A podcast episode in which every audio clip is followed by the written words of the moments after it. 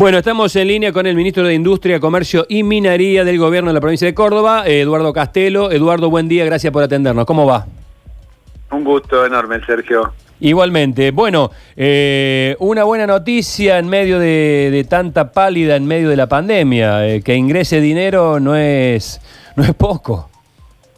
La verdad que es muy buena porque además eh, consolida definitivamente a la plataforma Nissan en Córdoba porque fortalece la red de proveedores que se va a hacer más importante porque uno de los objetivos de la empresa con la inversión de los 130 millones traen la máxima tecnología que tiene Nissan en una camioneta de ellos, o sea que va a estar la máxima tecnología de Nissan aquí en Córdoba, la otra tienen, la otra eh, plataforma la tienen en México, o sea que vamos a poder avanzar en algo de lo que recién se decía, no solo el 1, el 10% de la gente prefiere camioneta en la Argentina, sino que nosotros vendemos el 70% de las camionetas al exterior, fundamentalmente Brasil, y el hecho de que Nissan eh, pueda promover fuertemente lo que es este, la Frontier, eh, también Renault este, avanzando con Alaskan, hace que Córdoba se consolide la idea de mayores exportaciones de camionetas.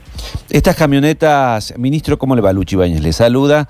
Estas camionetas van a Brasil, en su mayoría. El 70% van a Brasil, el 30% al mercado interno.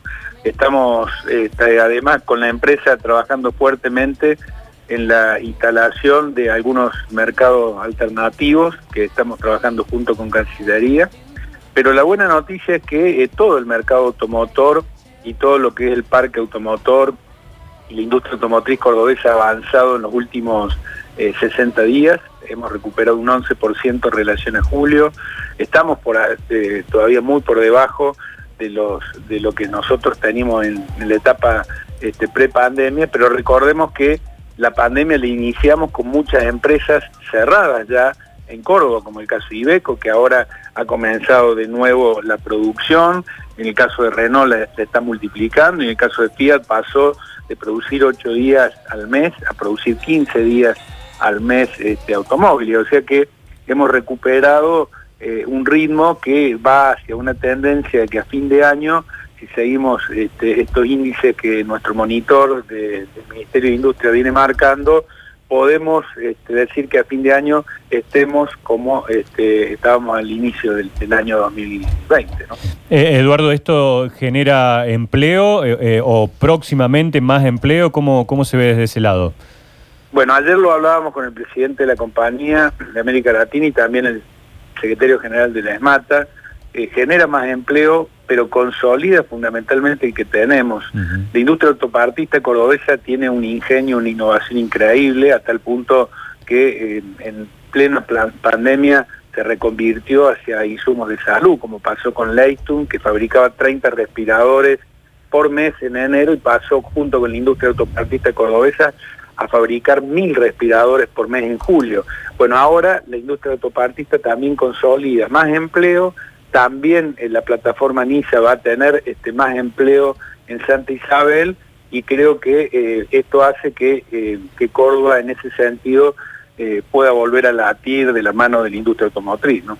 usted recién destacaba además esto de la, la, vuelta a funcionar también de la firma Ibeco. ¿Sale ya con los camiones con equipos de GNC Ibeco?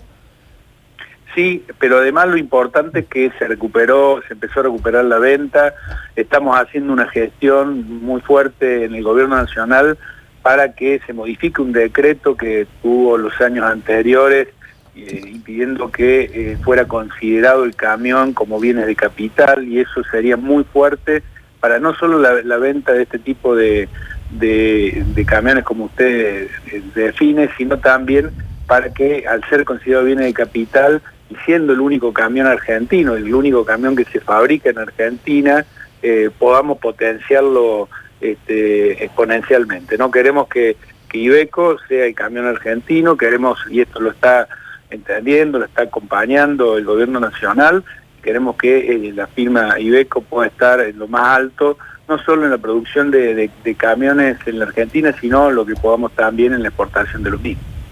Ministro, una pregunta más de mi parte. ¿Cómo estará Brasil teniendo en cuenta ¿no? esto de la pandemia y que ha sido uno de los países más afectados aquí en esta parte del mundo eh, como para comprarnos? Bueno, eh, Brasil, como todos los países del mundo, han sufrido las circunstancias de la pandemia, pero fíjese que uno de, las, de los índices que marcan el monitor de actividades del Ministerio es que muchas de las ventas, como en el caso de Renault, de autos y haber pasado de 2.500 autos por mes a 4.500 a producir, es por la exportación, el 70% de esos autos va a Brasil. Y creo que es un buen indicio en un momento, como usted dice, difícil, que se comience a reactivar Brasil porque para la industria automotriz cordobesa, no solo de autos, de camionetas, es muy importante.